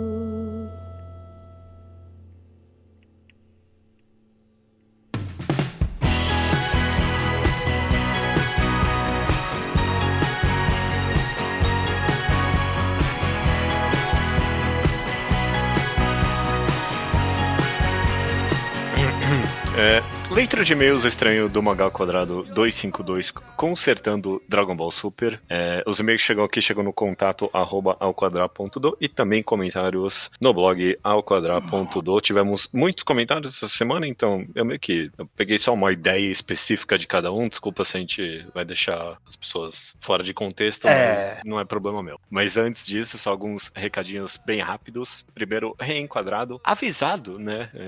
Foi, foi avisado quem escutou com a gente Banana Fish até o final, escutou que o novo reenquadrado vai ser de Dororedoro, meu amigo. Que maravilha, hein? Exatamente. Quem, quem ouviu de Banana Fish tá uma semana adiantado na leitura, hein? É. Quem tá chegando aqui agora, tá avisado do Dororedoro é o próximo reenquadrado, que é daqui a três programas. A Maravilha.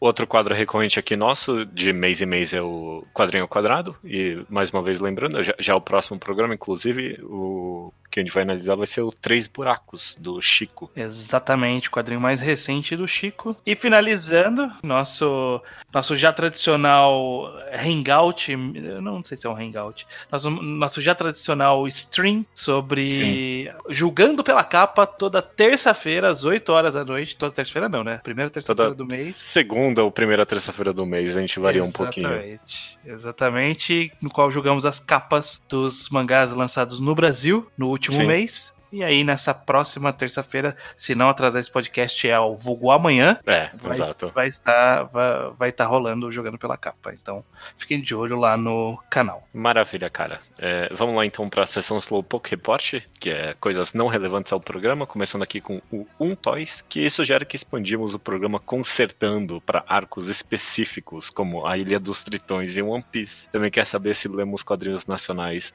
Kairos de uh, o quadrinho nacional específico Kairos, de Ulisse Malassande. Ma Malassa Malassag. Malasagne. Malasagne. É, Malasagne. é, é, cara, não é uma má ideia, viu? Esse, é, consertando arcos específicos. É, porque a, gente, a gente tem problemas com mangás, mas a gente tem muitos problemas com arcos. Sim. Né? Tipo, sim. pô, esse mangá é bom, mas esse arco aqui. Tipo, é. como seria um, um arco dos tritões? Bom, é. Como fazer a luta do Joey contra o cara macaco ser boa. Ser da hora, é. Hum. A maioria desses arcos é só retirar, na verdade. É, então, é muitas vezes é só tirar. É que, pegando, por exemplo, a Ilha de Tritões, ela tem acontecimentos relevantes para a história de One Piece. Então, tipo, é, não dá pra é pagar. É Aí tem tipo, que sei lá, se fosse, é, se eu fosse mudar Ilhas dos Tritões, por exemplo, eu ia mudar o poder do Zop. E tipo, não dá, ele usa esse poder no resto da história, como é que eu vou fazer isso? É, vamos amadurecer essa ideia, vamos, vamos amadurecer, hum. mas fica aí a sugestão. E por fim, aqui no Slowpoke Report ainda, o Paulo Luciano Silva Santos, ele quer saber se vale a pena colecionar Jojo's Bizarre Adventure e a nova edição de Monster pela Panini. O que, que vale a pena nessa vida, né, Paulo? Olha, Jojo eu não tenho nenhum interesse, mas eu, eu dou uma resposta concreta pra Monster que é não. Na minha opinião, não. Tipo, é, eu não vai estar tá pagando caro por uma edição cara e a história é a mesma. É, exato. Tipo, sei lá, é, é monstro... eu não sei se tem nenhum quadrinho que eu pagaria tanto assim pra, por volume. Pra... É, tipo, é muito caro. É, sei lá, só se for um colecionador. Mas a história pela história já saiu, já saiu no Brasil uma edição mais barata. Eu imagino que você deve achar ela por aí. É. Uhum. É. Ou pirateia mesmo, que eu não tô aqui pra fazer propaganda pra ninguém, não. É, ninguém pagou a gente, como está claro nesse, nessa resposta agora. Maravilha, cara. Então vamos lá sobre o tema do programa. Várias sugestões aqui sobre como consertar Dragon Ball Super. As, as pessoas ficaram. É, Atiçadas gente, pela ideia. É, quando mexe em Dragon Ball, o pessoal fica agitado. Gente que ficou interessada, gente que gostou e gente que odiou, inclusive. Foi um excelente programa, cara, porque realmente parece que motivou a imaginação das pessoas. Todo mundo tinha uma forma diferente de escrever ou a nossa história ou uma outra história, né? Eu, achei Exato. muito fascinante vários comentários. Uhum. Mas começando com um comentário simples aqui do arroba ZZZPG, ele sugere o nome Dragon Ball Double Zeta. Nossa. Eu não sei, eu não sei o que pensar desse nome. Eu não sei o que pensar também, não. Eu, eu acho que eu, eu não gostei tanto. Eu até achei o okay. Tipo, se fosse Dragon Ball Double Z tá no lugar de Super. Tem nome de, de desenho do Cartoon Network do começo dos anos 2000? É, ou o nome de, de, do sétimo jogo de uma franquia de Dragon Ball, sabe? Dragon Ball Double Z. Tá. É, tá isso é. O Rômulo Flávio, ele teve a ideia de um slice of life fofinho do Gohan e da Videl, tendo ele que lidar com a Pan ser uma criança de 7 anos que consegue levantar uma geladeira. Eu amei essa ideia. Eu, tipo, ele foi pra um caminho completamente diferente, tipo de, ah não, tipo, sei lá, foda-se sobre o que é Dragon Ball. Vamos, tipo, ah, fazer esse slice of life gostosinho é. aqui. Isso é um Yonkoma. Isso aí sai no, na revista que ninguém lê da Jump, Jump Psycho, sei lá, alguma parada assim. Faz um, é. um Yonkoma disso daí. Ah, não sei. Não, eu quero, eu quero, sei lá, que fosse aqueles mangás de cinco páginas o capítulo, sabe? Eu, eu é, pode ser. com isso. Pode ser também. É, o Bruno Silva diz que o Goten poderia ser algum tipo de personagem mulherengo, estilo Sanji, já que no final do Z ele não queria treinar porque tinha um encontro. Eu gostei Nossa, da ideia. eu não sabia disso. Eu não lembrava disso também, não. Eu lembro que no GT ele era bem mulherengo também, vivia trocando de namorado, o pouco que apareceu dele. Ou seja, o Goten é discípulo do Yantia. é, é, é, e é mesmo, né? É igualzinho. Eu gostei da ideia. Eu gostei da ideia. É, acho aceitável. Ah, dá umas características meio negativas também para esses personagens. Eu acho que talvez a gente fez pouco disso no final das contas. É, é que não tem amor em Dragon Ball, né? Tinha, é, no começo não. tinha o Yantia, a mulher mulherengo e, tipo, depois todo mundo só pensa em luta e as pessoas casam sem nenhum romance envolvido. É. Não, eu até tipo, pensei, tipo... Do nada aparece, ah, a Bulma e o Vegeta estão casados. Como assim? Uhum. não teve um clima, não teve nada. Eu até pensei que, ah, podíamos fazer um casal do Goten e Trunks. Mesmo pensei, ah, Dragon Ball, ninguém, ninguém, ninguém nem se conversa direito. É. Não tem tesão nesse mundo. O Luiz Gustavo ele comenta sobre a possibilidade de encontrar o Jaco e de alguém da raça do Freeza virar amigo do grupo. É, o Jaco seria um. um entra ali naquele pacote do, dos fanservices, né? De... Não, e, e, e, super eles encontraram o Jaco. O Jaco é tipo um personagem relevante no, no Super. Sim. Tipo, ah, é? Super, é? E é um lixo, é horrível. É tipo, eles inventam. Tipo a turma do Jaco dá uma porrada no Goku. É horrível, mano. É muito ruim. É, ah, tá. Não, é uma péssima ideia. Tá acontecendo, tipo, agora, isso. Nossa. É, não, é, é ruim. Mas no é nosso, ruim. o Jaco poderia usar o, Jaco mesmo, não a turma dele. E ele é, uhum. ele é engraçadinho pelo que eu lembro vagamente da época que eu li. A gente podia fazer o Jaco ser tipo Pandaman de One Piece? Tipo, ele aparece aqui ali de easter egg de vez em quando. Dá pra ser também. Ou dá pra fazer ele uma dupla de Good Cop, Bad Cop com um cara do amigo do, da raça do Freeza aí, ó. Pronto, já junto os dois, as duas ideias do Luiz Gustavo. O Denner sugere que o Baby poderia ser inicialmente amigo das crianças e aí trair elas no arco final. Eu achei essa ideia ok, gostei dela. Tipo, é. ou, ou, só, que, só que só funcionaria numa realidade em que não existiu Dragon Ball GT, né? Sim. É porque senão é... todo mundo ia falar, ah lá o Baby. É, porra, claro, né? Que o Baby é que, vai matar todo mundo. É que faltou a traição pra ser full é, Kanata no Astra, esse mangá. Né? É verdade, é verdade. Poderia ter uma traição ali no demais.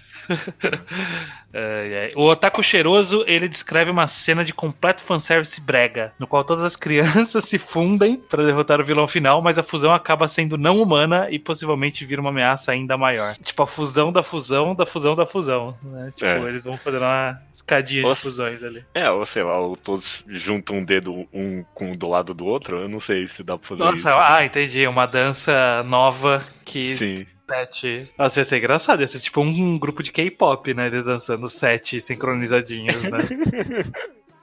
tipo, ele, ele, ele, teve essa ideia, ele meio que vendeu sério, mas eu não consegui, tipo, eu não consegui comprar. É... Eu gostei do twist de que talvez, tipo, a ideia dele é que meio que desfazer o cool da fusão, tipo, o pessoal fica empolgado quando tem uma fusão. E aí, tipo, virar tipo, um monstro mesmo, a fusão de hum. todas as crianças, tipo, é uma ideia da hora, né? Mas ó, que merda que criou aqui. É, é. Sei lá. É, o Disley é, comenta vários aspectos. É, ele fez um comentário bem comprido ali. O, o Stray ficou cabreiro. Mas ele comentou vários aspectos que para ele indica que a gente não entendeu Dragon Ball. Tipo, a gente não entendeu a essência do que faz o mangá ser um mangá. E ele gostaria muito que fizéssemos um reenquadrado da obra um dia. Algo que a gente mesmo né, já, já comentou sobre a possibilidade. Eu, eu quero uhum. muito ainda ler o, o, original. O Zé não faz tanta questão. Mas, uhum. tipo, sei lá, eu, eu, eu é, o comentário dele. Uh. E, tipo, eu, sei lá, eu nem necessariamente discordei de muita coisa. Alguns pontos aqui e ali por exemplo, um comentário específico que você mesmo apontou é de ah, o, Goku, o Dragon Ball ser a história de, do Goku. É, tipo, no Z o próprio Dragon Ball tenta mudar essa perspectiva, né? Uhum. Mas uh, eu, eu acho que esse comentário tipo, é, é, o tipo de comentário que esse mangá teria mesmo se existisse de fato, sabe? É, é sim. Não, tipo, ah, mais... não, não tô entendendo. Mas, tipo, nunca, o objetivo nunca foi ser 100% fiel à história, nem nada do tipo. Não, né? É. Mas e, e eu também acho um pouco sei lá, desonesto falar que, ah, mas vocês não leram com profundidade e tal. Eu não li mesmo o Judeu, você também uhum. provavelmente não. Mas a gente tava ali com o Iso, e o Iso é a pessoa que eu conheço que mais entende de Dragon Ball. É. O Iso é, traz umas trivias aleatórias pra gente e tava ali supervisionando. Eu acho que ele tem uma visão boa da história. Se a gente tivesse, por exemplo, se, se fosse a visão predominante de que o Goku era de fato, a, a, história de Dragon Ball era sobre o Goku, acho que seria o primeiro a apontar isso. Então acho que não, acho que não é uma, não é algo estabelecido em pedra que não, é isso aí, Dragon Ball é feito sobre Goku, sabe? Não, acho que, acho que é interpretativo. Mas é, no, a gente final, seguiu por um eu, outro caminho. Eu mais concordo do que discordo dele, mas o meu ponto é que eu nunca queria fazer Dragon Ball de novo com esse mangá. Sim, foda-se o Goku, né? Nessa altura da é. vida. É, o Bruno Moura, ele mandou um e-mail sugerindo a história dele de Dragon Ball Super indo por um caminho um pouco diferente, que é com o Goku tirando férias, uhum. e aí ele desaparece enquanto ele tá de férias e as crianças decidem procurar o Goku. E aí, após vários capítulos, eles descobrem que o Goku está pessoalmente destruindo todas as Dragon Balls do universo, pois as esferas elas seriam tipo um canalizador de energia, então cada pedido para ressuscitar alguém resulta na morte de outra pessoa. Uh. Então, quando eles usaram na saga Buu, isso resultou num genocídio intergaláctico. Uau. Eu isso, isso, eu já falei nesse podcast, eu não lembro quando, que eu tive uma história, uma ideia de mangá Sim. que era mais ou menos sobre isso. Então eu já, já senti um plágio da minha ideia aí. Escondido. Ah, não, é bem diferente, não é exatamente é, Mas isso seria algo que eu não gostaria de fazer na história, que é ressignificar coisas do passado. Então, nesse ah, caso, okay. na, hora, na hora que a gente faz isso, que é um canalizador de energia, a gente mudou o Dragon Ball. E eu acho que não seria justo a gente fazer isso com o Toriyama. Ele entregou a gente o poder de fazer a continuação e a gente caga em cima da história dele. É, falou que ah, toda vez que essa galera desejou, eles cometeram um genocídio. É, já é meio mancada mesmo. Não vamos, não vamos mandar um JJ Abrams pra cima do, do Toriyama. Último comentário aqui é do Leão, 26 anos Orlando, Estados Unidos, olha só o nosso público internacional aí. É, diz o seguinte, ó, sobre o episódio 252, é, saí com a sensação de queria muito ler isso, principalmente pela personalidade de todos no grupo formado ali. É, gostei muito dos, é, do fato dos fanservices apresentados terem uma certa coerência com a história. O Trunks achar uma espada, eles encontrarem uma colônia dos Red Ribbons no espaço e finalmente darem uma personalidade ao Goten. Isso que eu achei que o Goten foi o que a gente menos deu uma personalidade dele. É, é mas só achei que coisinha. Só achei que poderia expandir mais e trazer alguns vilões antigos, tipo o Garlic Jr. mas no geral gostei bastante do episódio. Ele também sugere um Consertando Gantz e recomenda os mangás Pastel, do Toshihiko Kobayashi, e 666 Satan, do Seishi Kishimoto. Garlic Jr., eu não sei se eu faço questão é, desse não sei, não sei se dá para trazer Garlic Jr., não. Garlic Jr. não foi um, um bom arco, não, ah, de Dragon Ball. Eu não sei se as pessoas têm nostalgia do Garlic Jr. Alguém sugeriu nos comentários, eu, eu não peguei no final das contas, mas alguém tinha falado para ressuscitar o Raditz. Nossa, não! eu Nossa, também, não. quando eu li, eu não, obrigado. Não, tem, tem coisa do passado que a gente deixa no passado. A gente Sim. traz só o que é legal. Se der pra trazer o tal Pai Pai, a gente traz o tal Pai Pai. Se der pra hum. trazer aquele cachorro ninja da Red Ribbon, a gente traz. Considerando Gantz, eu não vou ler Gantz pra isso. Então, não sei é, que dê pra fazer o programa sem ler, não vai ser Gantz que. Não, não vai ser para fazer esse programa que eu vou ler Gantz. E toda vez que eu, eu falo sobre um. Eu, de vez em quando eu sugiro um consertando Gantz, e aí o Iso fala: não tem nada aqui, consertar aqui não. é, tem essa também. E dos mangás que ele recomendou, o 666 Satan e o 666 Satan do Seishi Kishimoto, já falaram que é um Battle Shonen ok pra mim. E esse pastel, ele era um mangá que ele existia num Zeitgeist de quando eu comecei a ler Sim, mangá online. Também.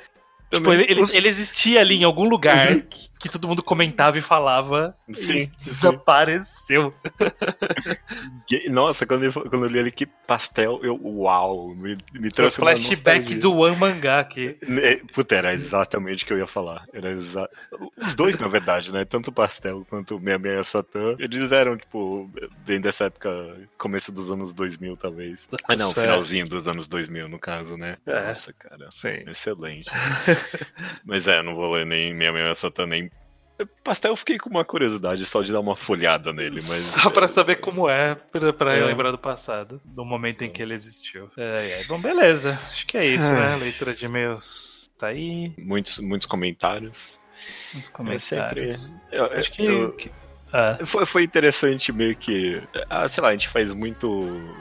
A gente tem até que vários podcasts que é meio que esse trabalho criativo, mas esse de todos foi o mais. Foi o que eu mais senti um pouco no papel de um autor mesmo, tipo, lendo os comentários, sabe? O pessoal ou criticando, ou pedindo para mudar certas coisas na minha obra, e eu meio que. Ah, sei lá, eu, eu senti que eu, eu, eu, eu estaria bem aberto a críticas, talvez. É, não sei. Não sei você, eu, eu, você é muito salgado. Eu, eu sou salgado. Não, mas não, não. Eu tô, recebemos críticas e eu acho aceitável as críticas. Mas é isso aí.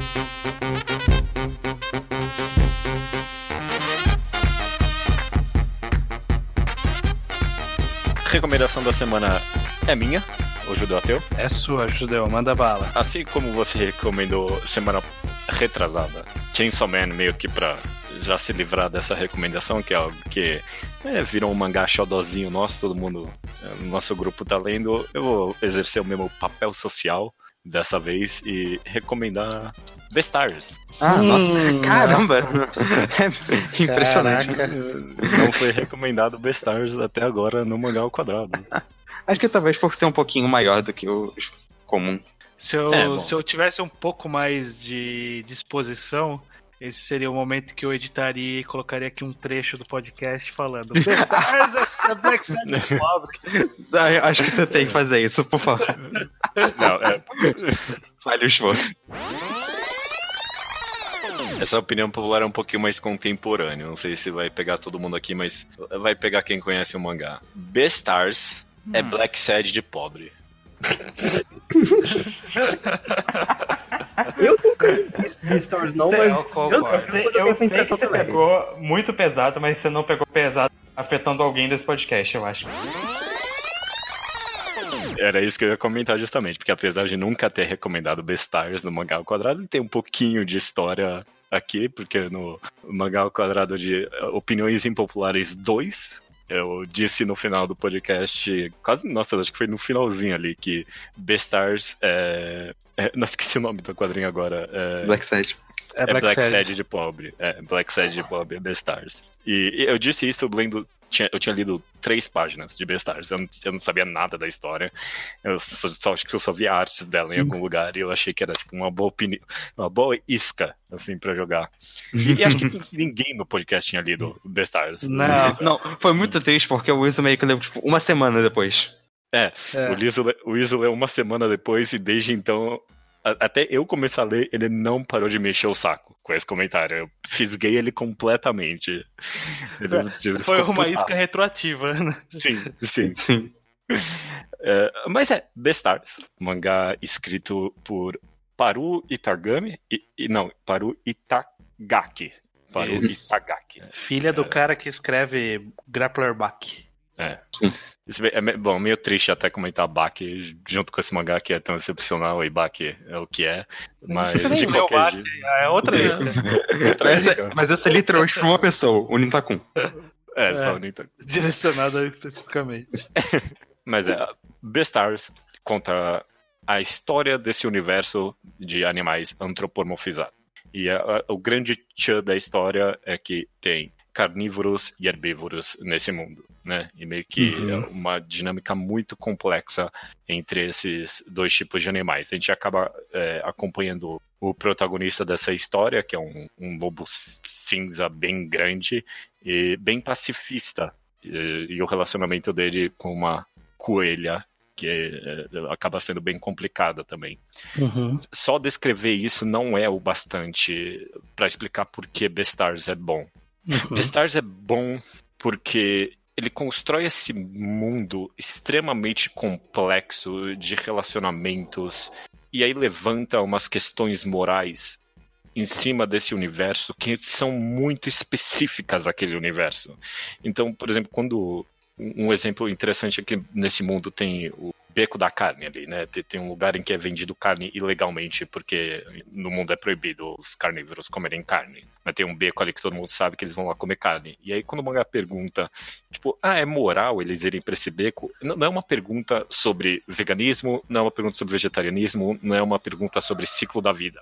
É uma pergunta é, se naquele mundo específico, tipo, tá certo essa galera fazer isso, sabe? É, um, é uma, são perguntas morais daquele mundo específico que o mangá levanta toda hora e, pelo menos para isso é para mim, que eu torno Bestars bons, são perguntas morais tão específicas que elas acabam abrangendo por um nível absurdo de abstração, sabe? Então, quando, quando, as perguntas são tão específicas, elas acabam respondendo muita coisa sobre a moralidade do nosso mundo também. Mas como é tão indireto, acaba indo muito na cerne de, do que as pessoas acreditam mesmo. É muito complicado, é muito interessante. E, e, tipo, é, essa é só uma das camadas que torna essa história boa, sabe? É também uma história incrivelmente imprevisível. Essa autora leva ela para cada caminho absurdo que você não espera, sabe? Eu não tenho a mínima ideia do que vai acontecer no próximo capítulo nunca, sabe? É, é. muito gostoso de acompanhar. É o, é um mangá foda-se status quo. É. Total.